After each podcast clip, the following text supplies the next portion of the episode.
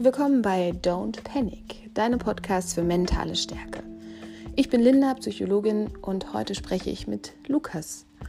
Lukas Wiederling, äh, CEO von Peregrine Films, ein guter Freund von mir und wir möchten uns heute darüber unterhalten, wie er es schafft, gelassen und entspannt durchs Leben zu gehen. Gerade wenn als Pionierunternehmer vielleicht mal nicht alles so läuft, wie man sich das vorstellt. Was hilft da, um da selbst mental stark zu bleiben? Ja, Lukas hat ein sehr bewegtes Leben gehabt, ist im Bauwagen groß geworden, ist sehr viel gereist, ähm, hat seinen Mut, glaube ich, beim Fallschirmsprüngen gelernt und hat seine Liebe zum Skaten und Filmen zu seiner eigenen Berufung gemacht.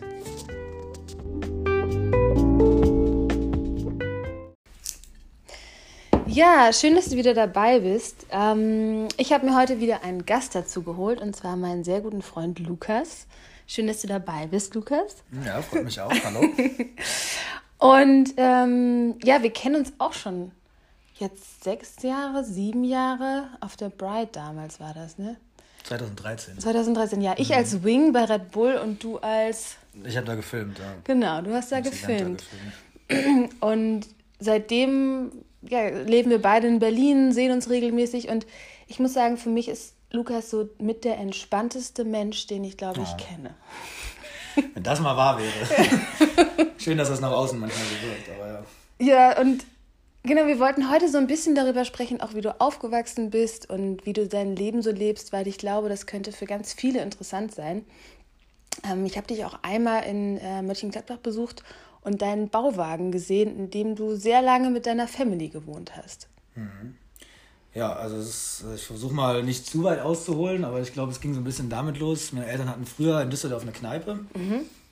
als ich klein war. Und als ich dann auf die Welt kam, waren die dann so, okay, vielleicht ist jetzt mal so der Punkt, dass wir irgendwie, also mein Dad wollte dann doch irgendwie was Richtiges machen. Und was hat dein Dad gemacht? Na, zu der Zeit waren die halt, ähm, hatte er halt, glaube ich, ein paar Jahre vorher durch einen Zufall angefangen mit Fallschirmspringen. Mhm. Und weil das damals einfach noch mehr in Amerika halt mhm. so passiert ist. Also da gab es einfach in Deutschland noch nicht so eine große Szene, sind ja halt dann immer viel in Amerika gewesen. Und erst darüber irgendwie, das war so kurz vor meiner Geburt oder um die Zeit meiner Geburt, auf die Idee gekommen, dass es ja eigentlich ganz cool wäre, Flugzeuge zu fliegen. Ach, so, krass, ne? ja. Kam halt irgendwie so was Fallschirmspringen. Irgendeinen Piloten beim, beim Bierchen kennengelernt und mhm. so. Ne? Und dann hat er irgendwie, glaube ich, ziemlich von heute auf morgen entschieden, okay, ich werde jetzt Pilot, scheiß drauf, ich mhm. probiere das jetzt so, ne? ja. Sicherheiten und hin und her.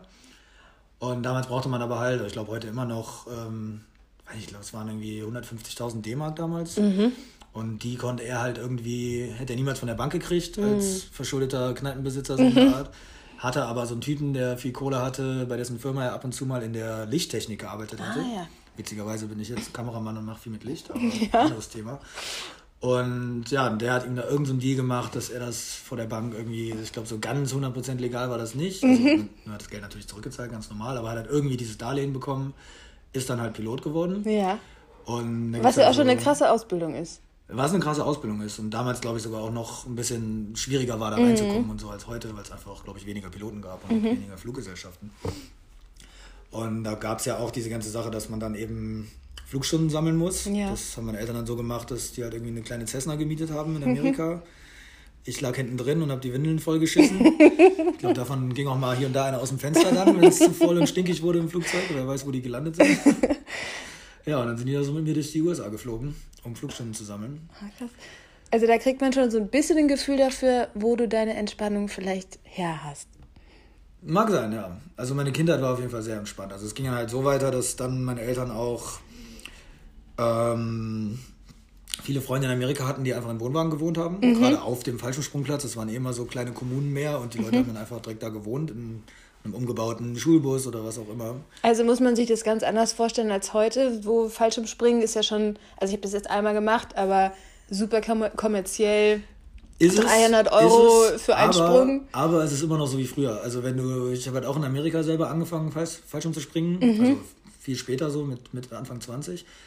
Und das sind immer noch die gleichen komischen kleinen Kommunen. Und dann kommen immer okay. diese Touris, um da ihre bezahlten Sprünge so zu machen. Ja. Die, die, sind dann immer so, die gehen dann meistens einmal durch die Bar und denken, oh Gott, was ist das hier für ein mm. saufender Haufen? So und wissen dann zum Glück nicht, dass der Pilot halt auch da gerade sitzt und noch ein Bier schnell trinkt, mm. bevor er hochfliegt oder so. Also mhm. es ist immer noch sehr, es ist selten, dass Polizei da auftaucht. Okay. Also früher war das halt echt noch so, Polizei war da einfach tabu. Das heißt, so aus Stories weiß ich auch, da wurden dann auch, haben sich ihre Leute ihr, ihr Gras oder so einfach an irgendeine Adresse auf dem Fallschirmsprungplatz geschickt und das dann da wieder abgeholt und so Sachen. Ja. Naja, also dann, gute Insider-Tipps hier. Und dann auf jeden Fall, um zurück zum Thema zu kommen, kam mein Dad dann darauf die Idee, was sollen wir hier weiter so viel Geld für eine Wohnung ausgeben? Ja. Lass doch einfach mal irgendwo einen Acker klar machen und da ein paar Wohnwagen hinstellen, hm. so wie die das in Amiland auch machen. Und dann haben wir anfangs sogar noch auf dem Campingplatz in Düsseldorf gewohnt. Mhm. Ich glaube, bis ich zwei war. Mhm. Und dann sind wir nach. Nee, bis ich sechs war, Entschuldigung, bis ich sechs war, haben wir in Düsseldorf auf dem Campingplatz gewohnt. Mhm. Ne, war dann auch so ein bisschen falschen Sprungplatz mäßig, kleine Community. In einem ganz kleinen Holland-Trailer, also wie die das geschafft haben, da sich zu zweit meine Eltern nicht äh, zu sehr auf den Keks zu gehen mit kleinem Kind dazwischen, keine Ahnung. Das wäre mir auf jeden Fall jetzt zu krass. Naja, und dann sind wir halt nach Willi umgezogen, auf dem Bauernhof. Mhm haben da so einen großen Obstgarten halt quasi gemietet für, ich glaube, 70 Euro im Monat oder so haben die bezahlt. Oh, Wahnsinn. Und halt dann so einen großen Holland-Trailer gekauft und noch ja. einen Bauwagen und dann hatte ich so meinen eigenen Wagen als mein Zimmer. Ja, es gab so das große Wohnzimmer mit Küche, Vorbau und man hatte halt einen großen Garten und immer eine mhm. Feuerstelle, wie ich es halt auch vom Fallschirmsprungplatz dann schon kannte und so. Ne, mhm. Also, und wie lange hast du ja. da gelebt mit deiner Family? Ähm, das, da habe ich echt, bis ich selber ausgezogen bin. Also als ich 15 war, haben meine Eltern irgendwann gesagt, so, wir wollen jetzt nach Brasilien. Mhm. Ähm, ne, dann hat mein Dad dann nur noch Teilzeit gearbeitet, die sind nach Brasilien gezogen. Wie, wie kam diese Liebe zu Brasilien? Die, es ging, ich glaube, wir haben es ein bisschen der amerikanischen Politik zu verdanken, dass meine Eltern als Bush an die Macht kamen, ähm, nicht mehr so Bock hatten, nach Amerika zu ah, reisen. Okay.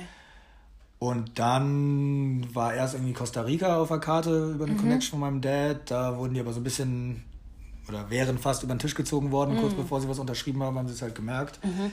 Und dann sind die irgendwie über meinen Nach über unseren Nachbarn auf dem Bauernhof, glaube ich. Der hatte irgendeine Brasilien-Connection und dann ist ah. mein Dad da mal mit hin. Und dann fanden die es da so toll und dann ist das irgendwie so oh, entstanden. Schön. Ich weiß gar nicht, ich war da, glaube ich, zu jung und mit anderen Sachen beschäftigt. Irgendwann war auf einmal so, huch, auf einmal muss ich alleine aufstehen in die Schule gehen. Ich bleib mal liegen. Und ich hatte noch den Vorteil, dass ich damals halt mir selbst äh, über meinen Dad halt einfach mit meiner E-Mail-Adresse konnte ich einfach bei der Lufthansa eine E-Mail hinschreiben oh. und mir online einfach schnell Tickets bestellen Boah, per E-Mail. Weißt ja. du, dann habe ich die gekriegt und das waren halt Standby-Tickets. Das heißt, ich hatte immer so zwei, drei Tickets zu Hause liegen nach Barcelona, wo ich damals immer schon sehr gerne hin bin. Dann habe ich oft halt einfach mal eine Woche blau gemacht, mhm. bin nach hm. Barcelona geflogen. Mhm. Also war jetzt auch okay, nicht so, dass es jetzt meine, meine Noten wirklich beeinträchtigt hätte oder so. Ähm, ja, aber es war schon cool. Und ja, nicht so cool war natürlich im Winter dann auch mal alleine da zu sein. Also meine Eltern waren auch oft da so. Ne? Okay. Also, sag mal, ich glaube so sechs, sieben Monate waren die vielleicht in Brasilien. Die andere ja. Hälfte des Jahres äh, musste mein Dad ja auch arbeiten weiter. Hat dann Teilzeit gemacht. Mhm.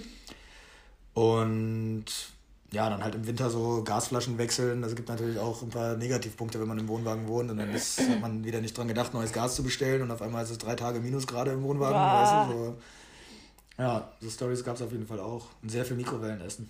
Und du warst dann 15, hast du gerade gesagt? Als ich 15 bin, ging das los, dass die, glaube ich, so darüber sind. Mhm. Äh, natürlich sind die dann auch immer noch ein bisschen öfter wahrscheinlich da gewesen, so, mhm. einfach auch um zu gucken, dass ich auch meine Schule fertig mache und so.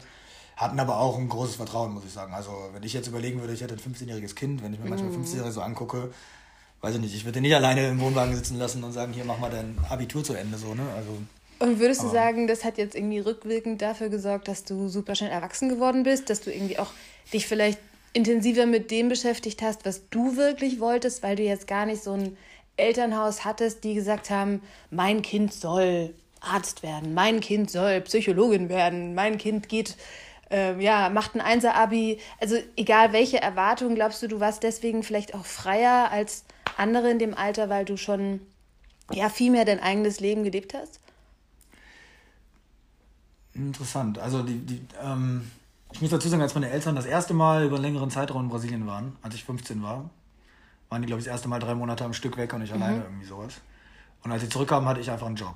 Mhm, als was? Und als äh, ich im Callcenter angefangen. Mhm. Es war einfach so, alle meine Freunde haben da plötzlich angefangen und mhm. ich wusste, dass ich da irgendwie ziemlich simpel äh, lügen kann, weil die keine Ausweise kontrollieren kann und sagen kann, ich bin 16. Äh, ah. Und dann, ja, ich glaube, es war einfach so, Geld verdienen. Oh, geil, mhm. Kohle und Sachen kaufen können und ne, so irgendwie auf 400 Euro Basis. Mhm. Ja, also das kann ich jetzt aber, das war jetzt eher so, glaube ich, das ist klar, das mitgespielt, dass ich dachte, oh, das ist so witzig, wenn meine Eltern wiederkommen und ich habe einen Beruf, haha, weißt du, so. Ne? Ja. war, hat auch nicht lange gehalten, ich habe, glaube ich, ein halbes Jahr gearbeitet oder so. Aber parallel zur Schule dann? Parallel zur Schule, ja. Mhm. Und ähm, ja, aber ob das jetzt wirklich damit zusammenhängt, dass ich jetzt alleine war und mich mehr ausleben mhm. konnte, ich glaube, man kann eher sagen, meine Eltern haben mich immer so, also ich meine, ich bin auf falschen Sprungplätzen aufgewachsen, immer von einem Fallsprungplatz zum nächsten, durch die USA gereist, hatte, weil sie haben mich irgendwie einen Monat aus der Schule befreit, damals in der mm, Grundschule, damit ich nach Hawaii kann für einen Monat mm. und da irgendwie ein bisschen gehomeschoolt wurde und so Sachen. Also ich glaube, ich wurde einfach immer schon so ein bisschen fast hippie-mäßig ja. frei erzogen, sagen ja. wir mal so. Also ich, Dass da schon ganz viel Raum für deine ne, Ideen und, und Wünsche waren. So der Rest der Familie ist wahrscheinlich eher ein bisschen konservativer, sag ich mal. Meine Eltern waren immer mhm. eher so ein mhm. bisschen, ne, die äh, unbedingt auch, also auch schon sehr ein Leben neben dem normalen Leben gelebt haben. Also ja. mein Dad war auch immer sehr der Mensch, der lieber über irgendwas selber nochmal nachgedacht hat und dann gemerkt hat, hä, nur weil alles so machen, mache ich jetzt aber nicht so, ja. ich mache das jetzt so und so. Ja, du? ja, und dann hast du das auch schon viel mit Nur weil äh, ich als der einzige Pilot nicht mit einem fetten Auto dahin vorfahre, mhm. so bin ich aber lieber der, der ausgelacht wird, weil er irgendwie mit einem schrottigen alten Audi 80 vorfährt und dafür aber Geld hat, um in Urlaub zu fliegen alle zwei Monate. Ja. Weißt du, so, also ne? andere Prioritäten. Einfach andere Prioritäten. Ja. Und das habe ich einfach von klein auf so gelernt, dass eben wie auch immer so, mir wurde auch immer von meinen Eltern gesagt, so, hey, wir haben auch also der hat jetzt immer so dargestellt, dass ich immer dachte, wir sind reich. Mhm. Wir waren jetzt nie reich, aber der hat halt wahrscheinlich, ich glaube, der hat so seine 5000 im Monat verdient. Yeah. Und wir haben halt im Wohnwagen gewohnt. Das ist yeah. halt eine Menge Geld. wir haben zwei Schrottautos gehabt. Ja. Weißt du, so, wir haben einfach das Geld, was andere Leute viel für ihre Doppelhaushälfte und ihre schicken Autos und mhm, sowas und ihre Klamotten Symbole. ausgeben. So, das haben wir halt alles nicht ja. ausgegeben. Und noch dazu hat mein Dad als Pilot natürlich bei der Lufthansa jetzt auch nicht schlecht verdient. Und ja, ne, das ja. war halt eher so. Nicht aber es ist vielleicht auch, also ist auch ein, vielleicht ein schöner Wert, den er dir damit geben wollte. Ne? So, mach dir keine Sorgen, wir sind zwar anders,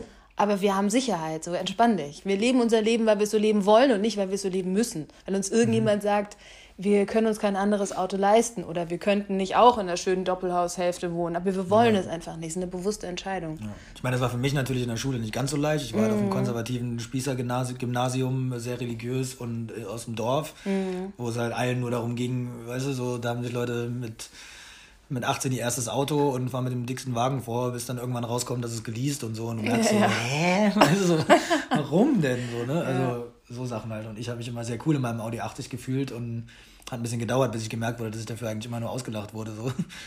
Aber ne, das war mir dann auch ziemlich egal. Also ja, das, da das war ich schon genug Riot, sag ich mal, und auf meinem gut. eigenen Weg. Gesunder so, Selbstwert. Ähm, und dann hast du ja irgendwann, irgendwann mit dem Skaten angefangen. Na, das war eh schon alles längst da. Ach, das also war schon Skaten, alles da. Skaten war schon da. Wann habe ich angefangen zu skaten? So mit 12, 13, so ah, die okay, Zeit. so früh, ja. Also ich habe mit neun schon mal mein erstes Skateboard gehabt, aber das mhm. hat Mutti mir geschenkt. Das war natürlich nicht so spannend, wie mhm. dann ne, alle skaten wollten und das auf einmal cool wurde.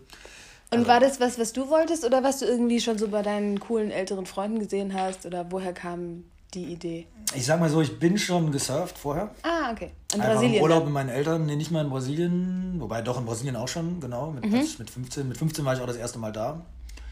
Ähm, da bin ich auch da schon surfen gewesen, aber ich glaube so mit neun oder so mhm. war ich mit meinen Eltern im Urlaub in Hossegor und ich wollte unbedingt surfen und mein Dad hat mir irgendwie ein Surfboard gekauft für 300 Euro oder so, was mhm. krass war so damals, mhm. ne? so bei eben 300 Euro für ein Surf. Das habe ich bis heute, das steht in Brasilien und wird immer noch benutzt so.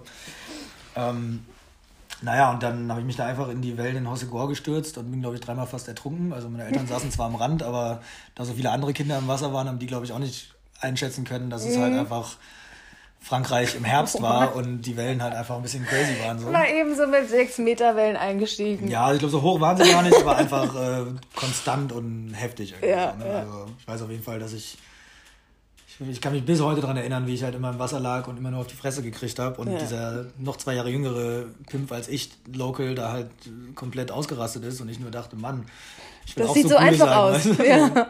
Und ich glaube, seitdem war das so geboren, dass ich halt immer irgendwie alles mit Brettern war halt ja. cool. Aber das war auch die Zeit. Das ist ja bis mm. heute so. Es waren halt die coolen Extremsportarten. Mm. Ich kam aus einem Dorf, wo alles nur, ich meine, ich habe Fußball gespielt, ich war im Judo, fand ich auch alles cool, aber war halt nie so ganz meins mit den Trainingszeiten und dann musst du mhm. wieder dahin und vielleicht sitze ich aber gerade am Computer und will gerade irgendwas Kreatives mit irgendeinem Filmchen machen, was ich auch damals schon gemacht habe. Mhm. Und das hat mich halt immer gestört, dass ich dann so, weißt du, so, ja. ich will morgen Fußball spielen, jetzt gerade habe ich keinen Bock, aber ich ja. muss jetzt, weil jetzt ist Training und ja, dann ist ja jemand sauer, wenn du nicht kommst. Und, du musst einen Euro Strafe zahlen. Das gab es bei uns immer. Ja, bei uns war immer dann, das ist auch wieder ein anderes Thema, aber bei uns war dann immer so, dass wir dann beim nächsten Mal auf jeden Fall da duschen mussten als Strafe. Und, Wieso das denn? Ja, weil der Trainer halt auch ein bisschen, ich sage jetzt nicht, der hat jetzt glaube ich niemals irgendwie ein Kind betatscht, aber immer mehr kam halt irgendwann raus, dass oh der schon ein bisschen strange ist und irgendwann wurde er auch, glaube ich, oh, gefeuert, das ist ja richtig als ich eklig. schon da weg war. Ja. Okay, ich aber wollte halt immer zu Hause duschen, weil ich direkt um die Ecke gewohnt habe. Und ja, das war halt so eine Zeit, wo ich auch gutes vor meinen Freunden schon ein bisschen peinlich war, zusammen ja. zu duschen. So, ne? Also es war ja noch eine Zeit, wo Kinder sich hänseln und weißt du. Also da müsst ihr hier duschen, also, oh mein ja. Gott. Ja, ich glaube, das wäre nochmal eine eigene Podcast-Folge, ja. wenn wir dieses Thema auch machen. Naja. Ähm, ja, und dann, dann wurdest du ja schon so zu einem kleinen Pro-Skater, wenn man das sagen kann. Ich glaube, ich habe mm, irgendwann ja, mal einen Magazinartikel über dich gesehen. Ja, also Pro ist immer so ein schwieriger Begriff mhm. im Skaten, weil eigentlich bist du im Skaten erst Pro, wenn du ein Board auf einer renommierten Firma in Amerika hast, wo dein Name draufsteht. Ach so, okay. Das ist so das Ding. Und bis dahin war ich, da war ich immer sehr weit von entfernt, sagen wir mal so. Aber ich hatte meine Sponsoren, ich habe ein bisschen mhm. Geld damit verdient und in dem Alter war es eine Menge Geld. Also da mhm. waren so, was habe ich gekriegt, irgendwie meine in besten Zeiten irgendwie 500 Euro im Monat und mhm. das war für mich halt damals eine Menge Geld. So. Ja, man klar. hat noch bei Eltern gelebt und ne, alles war cool. Gut. So. Besser als Callcenter. Und ja, und das Beste natürlich war halt einfach, dass du halt auf Tour gegangen bist ja. und ich plötzlich wieder in diesem Lifestyle war, den ich von meiner Kindheit halt kannte und irgendwo mhm. auch innerlich vermisst habe. Halt immer eine Zeit an dem Ort zu sein, mhm. dann am mhm. nächsten Ort zu fahren und am nächsten Ort aber wieder mit denselben Leuten abzuhängen. Mhm. Das ist halt auch so ein Ding, was genauso war wie im Fallschirmspringen. Wir waren halt so unsere Crew von Dropzone Kids, ne, mhm. so wurden wir halt genannt und es waren immer dieselben Kids. Wir waren vielleicht eine Gruppe von 10 bis 15 Jungs, der engere Kern vielleicht so 8, 9. Und man hat sich halt auf jedem Fallschirmsprung-Event immer wieder gesehen. Das heißt, man sagt sich in Florida Tschüss und zwei Wochen später trifft man sich halt irgendwie in Montana wieder. Ja, mega so, schön. Also ein bisschen halt wie so ein geil. Ferienlager, was um Herz zieht. Für uns Kids war es einfach wie ein Ferienlager. Ja. das war der Wahnsinn so. Ich konnte auch noch immer die ganzen coolen Filme und Spiele spielen, die es in Deutschland mhm. damals noch erst vier Jahre später gab. Also mhm. ich konnte halt schon, ich hatte schon Super Mario auf dem N64 durchgespielt, äh, als das N64 gerade erst angekündigt wurde mhm. in Deutschland, so Sachen. Ne? Das war natürlich auch sehr cool, wenn man dann mhm. wieder zurück so in die Schule kam. ein paar Privilegien, ja. Naja, auf jeden Fall war das sehr cool. Und sehr gleich im Endeffekt, was ich später gemerkt habe, so zu diesem ganzen Skateboard-Lifestyle, wo mm. du halt mit mhm. deinem, deiner Crew dann irgendwie, irgendwie, jetzt bist du drei Wochen auf Mallorca auf Tour, dann bist du drei Wochen in, weiß ich nicht, halt in Barcelona, dann bist du wieder ja. in Südafrika oder was ist so. Ja. Das war schon sehr cool. Und wie ging es dann für dich weiter? Du hast nochmal acht Jahre in Barcelona gelebt, heute lebst du in Berlin. Was würdest du sagen, waren so die, so die Epochen, die dich eigentlich zu, oder die, die Meilensteine, die dich zu dem Leben gebracht haben, wie du es heute führst? Ja, also da muss man, glaube ich, sogar fast noch davor anfangen, weil als ich sechs war, hat meine Mom mal eine kurze Zeit lang Regie studiert. Ah, okay. Da hatte sie so eine Phase von, eigentlich wollte ich gar keine Hausfrau werden, mm. habe mit 22 ein Kind gekriegt, sie war halt mhm. noch sehr jung, also mein Dad war halt neun Jahre älter so. Und dann war meine Mom irgendwie so, als sie dann 30 war oder so, ne, war sie dann halt so, okay, ich will jetzt nochmal was lernen und so.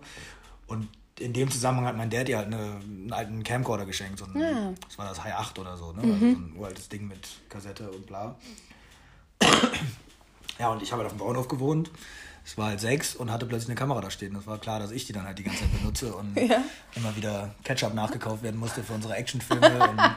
Ach, ehrlich, sowas habt ihr nachgestellt? Irgendwo habe ich diese Tapes, die sind sogar hier in der Wohnung. Ich oh, muss die endlich mal digitalisieren, aber da gibt es halt noch so Sachen, wo auch der Nachbar, der ein bisschen Feuer spucken konnte, eins von den Schrottautos, was von der Autogarage am Hof da rumstand, ja. dann wir so drin sitzen, dann kommt ein Cut. Natürlich haben wir damals geschnitten, indem man einfach auf Stopp gedrückt hat und im richtigen Moment wieder auf Record. So, ne? Das war noch vor Computer und so. Und hat dann halt irgendwie das Auto in die Luft gejagt. Und Sehr so, gut. Ein bisschen so wie die Radiosendung, die ich mit meiner Schwester aufgenommen habe. Als wir so fünf und acht waren. Okay, ja, ja, ja. So, so, so in die Richtung halt. Also man macht halt so seine ersten kreativen ja. Kinderspielchen, sag ich mal, mit der Technik, die es damals so gab. Ich meine, das hat verrückterweise, glaube ich, fast 20 Jahre gedauert, bis ich das nächste Mal Special Effects mit Feuer an einem Set hatte. Nicht länger so. Ja. ja, und das hat dann natürlich dazu geführt, dass dann irgendwie es gab diesen Tag, da war ich vielleicht gerade das zweite Jahr am Skaten oder so. Mhm. Und hatte, war schon immer der, der immer unsere Fotokamera, die ja. mein Dad halt hatte, so Spiegelreflex, die habe ich halt immer mitgenommen, wenn wir in eine Skatehalle gefahren sind und dann ja. haben wir da rumfotografiert. Und da habe ich natürlich auch mega Interesse an, oh, ist halt cool, wenn du dann eine Woche später die entwickelten Fotos kriegst und mm. beim nächsten Mal in die Halle fahren, nimmst du die halt mit und zeigst sie den Jungs. Ja. Und das, damals war es halt noch diese Magie, wo noch keiner irgendwie was in der Tasche hat und du warst plötzlich so der, der, der, das Cool Kid, der die der Fotos Keykeeper oder so, weißt mm. du, du hattest die mhm. Fotos und dann irgendwann war halt so ein cooler Skater aus der Nachbarstadt irgendwie bei uns im Dorf mal, weil er mhm. irgendwen kannte. Und dann waren alle so, oh Gott, oh Gott, du hast doch eine Videokamera, du musst die Videokamera holen. Und ich wohnte halt nah und hatte halt eine Videokamera. Mhm. Und dann bin ich halt die Kamera holen gefahren.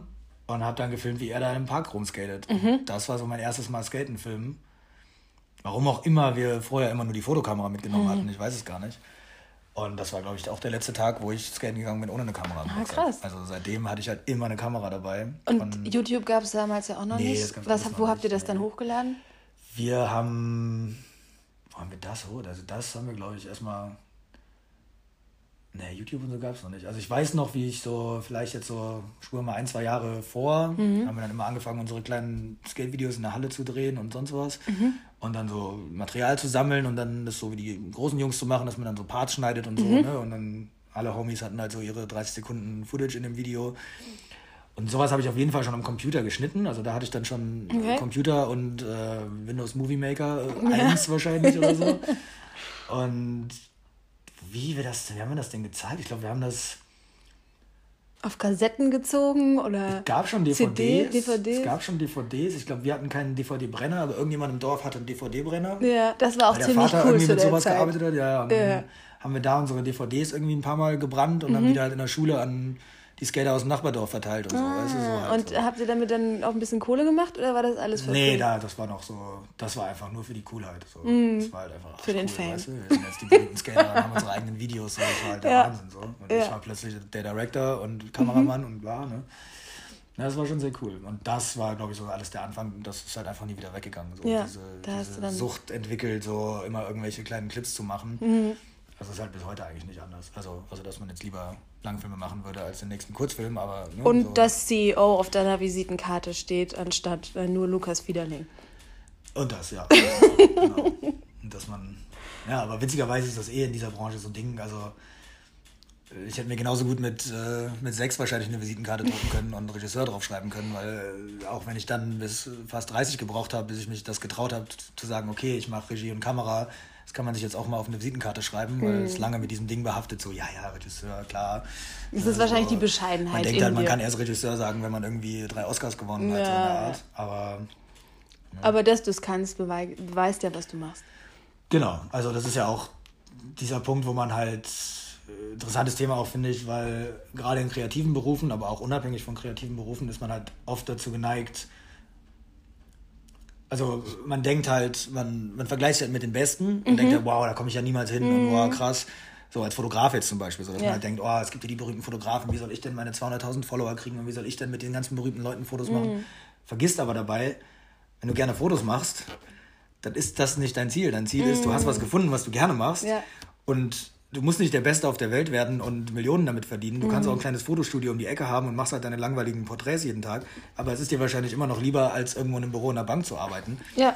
Also und geh deiner Leidenschaft nach. So. Mhm. Klar, dann gibt es wenigstens das Endziel, dass du vielleicht mal berühmt wirst und oder irgendwie große Jobs kriegst und krass wirst. So. Aber das, das ist dann dir überlassen, deine, daran genau. zu arbeiten. Aber das sollte nicht dein Grund zu sein, ich mach's oder ich probier's ja. oder ich probier's nicht. Ja, ist so, glaube ich ne? was, was sehr, äh, was sehr weises, was du gerade gesagt hast und was auch für jeden wichtig ist. Also sich eben nicht zu vergleichen mit XY, der immer hundertmal besser ist als du, weil das frustriert dich. Das wird dich immer runterziehen. Ich kenne das auch von mir ich habe jetzt gerade angefangen, mich selbstständig zu machen und natürlich dauert es ewig, sich das aufzubauen. Aber wenn das, was ich mache, genau wie du sagst, mir Spaß macht, dann gibt mir das so viel zurück und dann hält mich das auch gesund. Also ich glaube, es gibt nichts, was so wichtig ist für deine Psyche, als einen Job zu haben, wo du weißt, der ist für mich sinnvoll und der gibt mir immer wieder was zurück.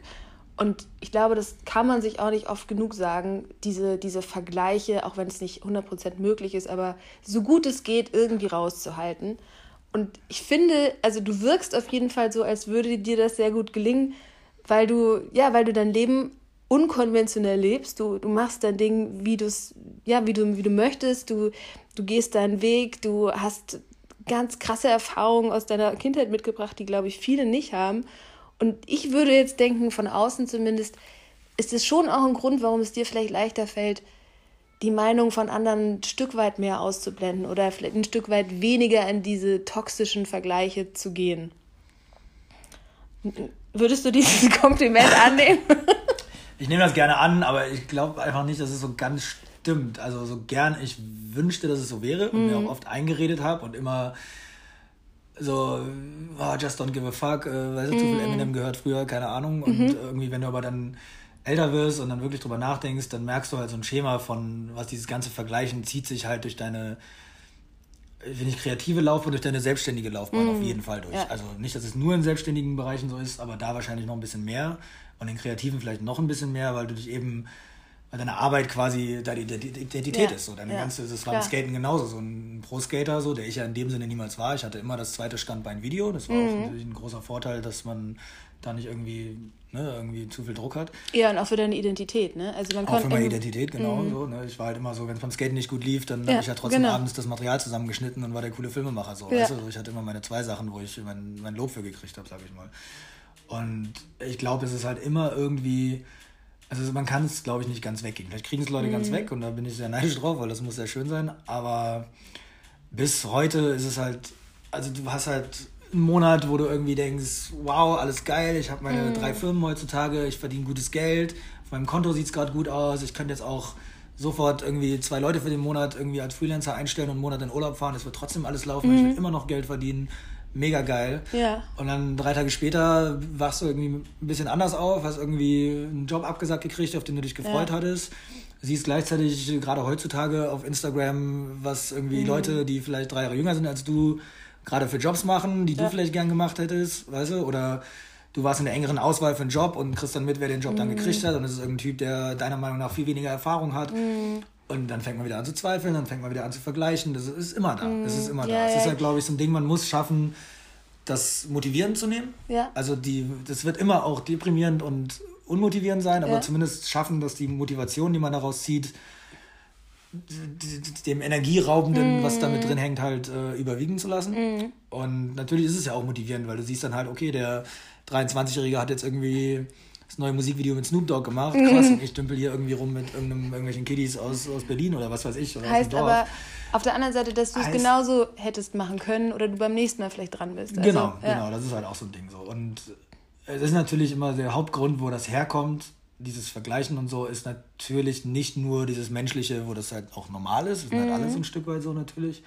Ich glaube, es liegt auch daran, dass eben in so einer Branche wie Filme machen und wahrscheinlich ist es in vielen anderen kreativen Berufen sehr ähnlich. Im Skaten war es auch sehr ähnlich, dass immer Leute geben. Also das wird einfach nicht. Man muss halt irgendwann merken, die Welt ist nicht fair. So, es mm. ist einfach nicht so. Das mm. weiß man, seit man klein ist, aber so richtig verstehen tut man es noch nicht, weil mm. man sich bis heute rege ich mich drüber auf, wenn Dinge, sei es irgendwas im Alltag, sei es irgendwas, was ich mitbekomme oder sei es irgendwas berufliches, was mich betrifft.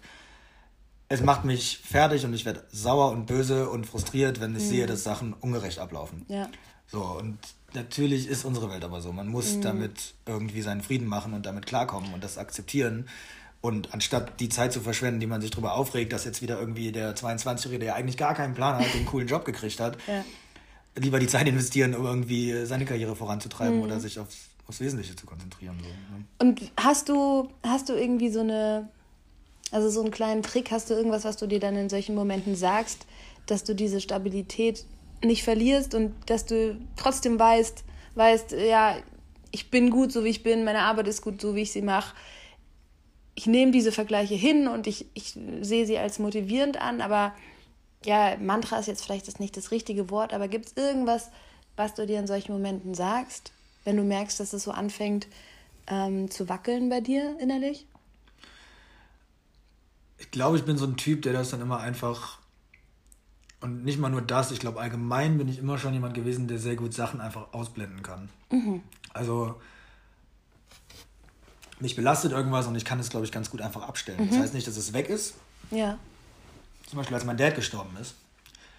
Ähm, ich habe das einfach, immer haben mich alle gelobt und ja, krass, wie gut du das mhm. verarbeitet hast und du bist ja überhaupt nicht in so einer depressive Phase und hast einfach weitergearbeitet und dein Ding mhm. gemacht stimmt alles, aber ich glaube, ich habe es einfach gar nicht bei mir ankommen lassen, richtig. Mhm. Ich glaube, es ist einfach Step by Step über Jahre immer wieder so das erste Mal dann wieder zu Hause war, wo wir mhm. gewohnt haben, als wir den Ort verloren haben und von dem Bauernhof weg mussten, weil der Bauer auch gestorben war und die Bäuerin und meine Mom sich nie gut verstanden haben und ne, so Sachen. Mhm.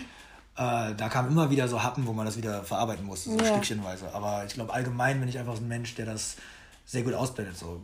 Also wenn ich jetzt was sagen müsste, was mir hilft in so nicht motivierten, depressiven Phasen, mhm. dann war es, glaube ich, noch nie wirklich was, was ich mir selbst einrede oder nachdenke. Dann war es immer, ich gehe raus und gehe skaten. So. Okay. Ich, oder ich gehe aus dem Flugzeug springen. Also den Fokus verändern. So einfach Ja. nicht nur Fokus verändern, auch einfach was sportlich Aktives machen. Mhm. meistens kriege ich diese Phasen, das habe ich über die Jahre auch analysiert, ob es vergleichend ist, was ja meistens irgendwie mit, also man ist ja nicht vergleichend und depressiv, weil ich kann das Gleiche sehen und ich habe aber gerade selber zwei coole Jobs gemacht oder komme gerade vom Set und ich bin glücklich für den Jungen und denke, cool, cool gelaufen für ihn. Ja, ja. Aber wenn es bei mir gerade nicht so gut läuft Klar. oder ich gerade eine Woche keine Jobs hatte und mir das Ja. kleinste bisschen unwichtig vorkomme oder Ja. irgendwie, als ob ich nicht vorankomme Bisschen in meinem Leben, zack, ist man wieder in Ja, den Vergleichen genau. so, ne? und gönnt den anderen Leuten nichts. Also Ja. sobald bei meinem Selbst alles gut läuft und Ja, das, ja. so fühle ich mich halt, wenn ich eine Runde skaten gehe oder eine Runde Fallschirmspringen Okay. gehe oder sowas. Ja. Sobald ich irgendwas mache, wodurch ich glücklicher werde, geht das andere sofort weg. Ja. Also dann komme ich nach Hause und bin so, selbst wenn ich dann nochmal drüber nachdenke, denke ich halt so, ja cool, dafür war ich aber gerade geil skaten. Ja. Du bist einfach nur gut. ein Filmemacher und jetzt jetzt wieder. Ja, also ja, so, ja. Das ist eigentlich auch wieder diese, diese Also- zwei Standbeine, die schon dein ganzes Leben für dich Ich kann aber mega auch einfach, ich, neuerdings gehe ich ab und zu mal klettern, einfach bouldern in der Halle, was ich nie cool fand. Aber das war ich da mal und habe gemerkt, so, es gibt mir fast dasselbe Gefühl. Danach bin ich, wenn du dich physisch irgendwie bewegst, wenn du deinem Mhm. Körper was Gutes tust, wenn dein Geist irgendwie mal, das ist halt einfach der Urlaub, den man braucht. Und Ja. Ich bin wirklich weit davon entfernt zu sagen, sagen zu können, ich habe das richtig cool in der Kontrolle. Und jedes Mal, wenn ich irgendwie schlechte Laune merke, gehe ich sofort skaten. Mhm. Längst nicht mehr. So mit 33 ist das alles nochmal was anderes als mit Mitte 20, wo ich Mhm. irgendwie die miesesten Krachen meinen Eltern habe, dann nachts abhaue und alleine noch ein bisschen die Rampe im Dorf skaten gehe und mich wieder besser fühle. Jetzt ist es halt, es funktioniert nicht mehr ganz so doll. Jetzt fühlt sich dich beim Skaten halt auch manchmal so. Damals war es halt noch, da war halt Skaten auch noch so, ja, ich werde halt ein berühmter Skater und das ist hier voll. Man, man ist halt produktiv, während man skatet und man Mhm. übt jetzt weiter an seiner Karriere und das ist meine Leidenschaft und mein Ziel. Ist es halt jetzt nicht mehr. Jetzt ist es halt nur noch mein Hobby und mein Spaß. Mhm. Ja. Und das ist auch voll okay so. Aber deswegen hilft es in so Momenten natürlich auch dann nur noch auf der körperlichen Ebene. Und Ja, natürlich befreit es den Geist, Mhm. aber es ist nicht mehr so, ich fühle mich trotzdem so, als hätte ich jetzt gerade zwei Stunden mein Leben nicht vorangetrieben, auch wenn ich sehr viel Spaß am Skaten Mhm. Ja, hatte, ja, so, ich verstehe, was und du meinst. mich bewegt habe. Ja, Also, ich darum- glaube aber, das, also das, was jeder mitnehmen kann, ist, dass Bewegung in dir in solchen Momenten einfach mega viel zurückgibt. Und Ja. ob man jetzt sagt, es liegt an dem Dopamin, was ausgeschüttet wird, oder einfach, dass du dich bewegst, dass du rauskommst, dass du an was anderes denkst, dass dein Kopf wieder frei ist. Ich glaube, da, da spielt einfach mega viel zusammen und zum Glück kannst du es immer in dein Leben integrieren. Also Mhm. das ist Ich muss dazu sagen, ich war lange so ein Vertreter von Skaten ist das Coolste und Mhm. nur Skaten ist so cool und alle anderen Sportarten sind nicht cool und ne, jeder, also nicht so cool wie Skaten natürlich und bla bla bla. Weil es halt das Stylischste ist und das Coolste ist und bla bla bla. Und am meisten, weißt du, es ist halt so Ninja-mäßig. Du musst drüber nachdenken, was du machst. Du musst dein Board bewegen. Ja. Du musst dich auf deine Umgebung einlassen. Ja, und einer schreit dich noch an. Das sind halt sehr komplexe Sachen, die da Ja. abspielen. Trifft natürlich auch auf sehr viele andere Sportarten zu. Aber ich muss dann halt sagen und mir eingestehen, irgendwann kam ich an den Punkt, wo ich gemerkt habe, wenn ich an so Momenten, wo ich halt down bin und weiß, ich brauche jetzt gerade irgendwie ein bisschen Bewegung und muss mal aus der Tür raus, ja. ich kann auch einfach eine Runde joggen gehen. Ich komme wieder und habe fast dasselbe Glücksgefühl, so, weißt du? Man hat was besser. geschafft, man hat sich bewegt. Ja. Einziger Unterschied, wo Skaten vielleicht dann doch noch krasser ist, ist halt dieses Mentale. Beim Joggen kann ich halt weiter über meine Probleme Ja, nachdenken. du bist nicht ganz so gefordert. Beim Skaten, wenn ich an irgendwas anderes denke, weiß ich nicht, Dann- geht nicht. Du musst dich zu krass konzentrieren einfach so. Ne? Und also selbst wenn ich aus dem Flugzeug springe und einen Fallschirm springe und so, dann habe ich das auch, also dann kann ich auch weiter über meine Probleme, also wie oft ich Ah, irgendwie im Fallschirmsprung an meinen So automatisiert ist es schon. du musst, es ist das Einfachste auf der Welt, du musst nichts machen. So. Du, also klar, wenn du jetzt irgendwie kannst dir einen Plan machen und springst mit einem Kumpel und hast irgendwelche Sachen, irgendwelche coolen Moves, die du machen willst. Ja. So. Aber wenn du einfach alleine springst, was ich jetzt nicht so oft gemacht habe, aber auch schon mal vorkam, dann hast du halt einfach, du hängst halt da eine Minute in der Luft Hm. und bist einfach so frei wie nie und du musst ja auch nichts machen. Du musst einfach nur fallen, bis du so Und halt keine bist. Angst haben, ne? Die hat man aber erschreckenderweise sehr schnell nicht mehr. Also gerade beim Fallschirmspringen ist es halt, glaube ich, beim ersten Mal, sobald du aus der Tür vom Flugzeug raus bist, ist die Angst halt weg. Weil Ja, das fand ich so ein Moment, ist, weißt du, wo ich dachte so, no way, der, der, der springt jetzt nicht aus diesem Flugzeug raus und dann Ja. macht er es halt einfach. Und dann, dann habe ich es auch genossen, aber dieser Moment an der Kante, dachte ich mir so, nee. Das ist halt zu unrealistisch. Ja, am ist so Das unreal, ja so- finde ich auch. Und da hat man natürlich dann einfach eine ganz natürliche, tief sitzende, ja. ich muss mein Leben retten, Ja, Panik. So, deswegen halten Leute sich in der Tür fest und sonst, deswegen muss man auch so machen als Ja, Tandem, weil du so. sonst halt sofort dich festhältst, Ach weißt du? so, Das ist halt okay. der Hauptgrund so. Und deswegen machst du halt so, weißt du? Ah, ja. Schön Da sind schon ausgetrickst. Sachen passiert, wo die dann Panik kriegen und dem Jumpmaster ins Auge krapschen oder irgendwas, weißt du so. Also Hände über Kreuz äh, dann sollte kann man immer auch so packen und einfach Okay. rausspringen. Und sobald die Leute draußen sind, kommen die klar. Weil ja. Ja, ich habe noch ein bisschen rumgeschrien, aber sonst ging's. Ja, auf jeden Fall spannendes Leben. Äh, Ich glaube, wir könnten noch sehr viel länger darüber reden. Mhm. Äh, so als kleines Resümee, ähm, also Sport auf jeden Fall immer, wenn es irgendwie geht, holt dich immer hoch, holt mich ja. auch immer hoch, muss ich sagen. Ähm, Gibt es sonst noch was, wo du sagen würdest, wenn du jetzt nochmal so alles sacken lässt und drüber nachdenkst, das ist, das ist was, was du für dich mitgenommen hast, aus, ja, aus welcher Lebensphase auch immer, was dir ja so eine Entspannung gibt, so eine Bodenständigkeit gibt? Ja, also fangen wir mal andersrum an. Also, was mir noch so ein, was mir manchmal auffällt, ist so, dass ich jetzt an einem Punkt bin, wo ich halt vor fünf, sechs Jahren, also ich habe halt lange Skateboard-Videos gemacht und habe halt Extremsport-Videos gemacht und hier und da mal ein Musikvideo, aber habe halt so alles alleine gemacht. Ich mhm. hatte meine klein, mein Kleingewerbe, hatte meine kleine Firma, habe halt mein Ding gemacht und das war auch immer cool, aber immer das Gefühl, ich komme halt nicht voran. Also ich habe immer wieder ein neues Skate-Video gemacht mhm. und mit berühmteren Leuten und für eine größere Company und mit ein bisschen mehr Bezahlung oder auch nicht und dann wieder was alleine gemacht, aber halt im Skaten ging es eigentlich immer vorwärts, aber ich habe immer irgendwie so ein unterschwelliges Ding gehabt von, ich will eigentlich Film machen. So, hm. Nicht, dass ich das bewusst gedacht habe, aber es war immer so, Skate-Videos haben mir nicht gereicht, um mich hinter der Kamera und im Schnitt auszuleben, weil mhm. es dann mhm. doch sich alles immer wieder vom grundlegenden Ding wiederholt. So, ne? mhm. Und als ich dann irgendwann gesagt habe, okay, ich, da habe ich, ne, das waren die sieben Jahre, die ich in Barcelona gelebt habe, dann bin ich zurück nach Berlin gekommen, bin jetzt seit sechs Jahren hier, bin, glaube ich, gut und schnell habe ich den Switch gemacht. Also da kann ich eigentlich mich nicht beschweren, so das hätte viel schwieriger laufen können und tut es auch für sehr viele Leute. So dass ich jetzt mit Anfang 30 zumindest irgendwie in der Branche an demselben Punkt bin, wo andere mit 28 sind. Mhm. Was habe ich zumindest ein Stück wieder aufgeholt, sage ich mal. Aber klar, da kommen natürlich auch Momente, wo du denkst, wenn du gerade so diesen vergleichenden Moment hast, ja. irgendwas, wo du denkst, so, fuck, habe ich eigentlich meine ganzen Twenties meine Zeit verschwendet, weil ich einfach nur hippie-mäßig um die Welt gereist bin und mhm. Skate-Videos gemacht mm, habe. Abgesehen ja. davon, wie nett das der Umwelt zuliebe war und das ganze Rumgefliege, um ein bisschen Skaten zu filmen. Aber, ne? Und merke dann aber immer, wenn ich die Momente habe, dann denke ich so, nee, es stimmt nicht. Also ich habe mm. nie wirklich, das ist so der, das einzige Mal, dass jetzt mal so eine Gedanken kommen, wo ich denke, hm, hätte man das vielleicht anders machen sollen, hätte ich vielleicht mit 20 einfach auf eine Filmschule gehen mm. sollen. Man bereut es aber nicht. Also ja. wenn du, wenn du einfach, ich habe immer Bauchgefühlentscheidungen getroffen, immer, immer mm. wieder. Und natürlich hat man Zweifel. Natürlich zweifelt man auch hinterher, ob das alles so klug war. Und machst irgendwie, steckst jahrelang und viel Geld in irgendein Videoprojekt, was am Ende halt nicht so viele Leute sehen, oder weißt du, ne? So mhm. kriegst halt nicht den, den Credit dafür, den du erwartet hättest, irgendwas. Aber die Zeiten missen will man nie. Also, mhm. weißt du, so alles hat immer dazu geführt, dass ich eine gute Zeit hatte und dass ich jetzt sagen kann, okay, ich muss jetzt ein bisschen mehr Gas geben und mich ja. vielleicht ein bisschen mehr anstrengen, um, äh, weißt du, wieder Anschluss ja, zu finden ja. und nicht erst mit 40 meinen ersten Spielfilm zu machen. Was auch nicht schlimm wäre. Was auch nicht schlimm wäre, so.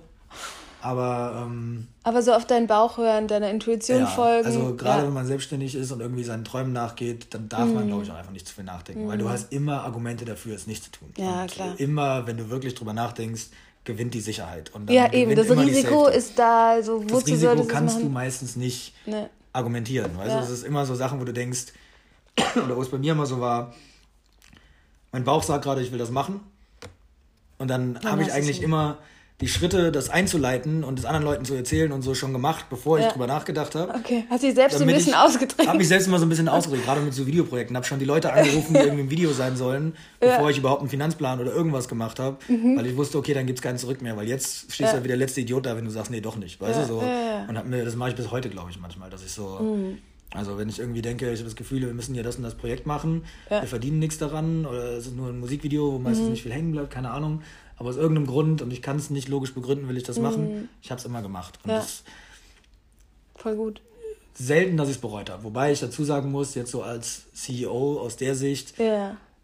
klar muss man auch sagen, man hat auch immer das Gefühl, man hat nicht immer die richtigen Entscheidungen. Also es hätte immer vielleicht noch eine bessere Entscheidung gewesen. Mhm. Man hätte seine, ich habe immer sehr viel einfach gedacht, um wieder zurück zu diesem von eben zu kommen, ich habe immer gedacht, einfach hart arbeiten und viel arbeiten. Mhm dann kommst du irgendwo hin. Das stimmt auch. Mhm. Aber manchmal hat man auch diese Arbeit in was gesteckt, wo es zwar auch zu was Neuem geführt hat, aber mhm. vielleicht, wenn man vorher ein bisschen überlegt hätte und das in eine andere Richtung gesteckt hätte und investiert ja. hätte, hätte es vielleicht zu mehr und spannenderen Sachen geführt. Hätte, wäre, könnte, ja? weiß also, man nicht. Es ist gut, auf sein Bauchgefühl ja, zu hören. Es ist aber auch, auch, nicht schlecht, ab und zu mal drüber nachzudenken, in welche mhm. Richtung man wirklich seine Arbeit investiert. So. so. das habe ich jetzt so aus, als Kameramann oder auch mit Regie man muss halt wirklich weise seine Projekte wählen. Das ist, mhm. glaube ich, so das Smarte. Weil mhm. manchmal, wenn man zu sehr auf sein Bauchgefühl hört, weil irgendwie der Regisseur beim ersten Meeting mega cool wird, wenn ich jetzt Kamera mache und er will mich in seinem Projekt haben.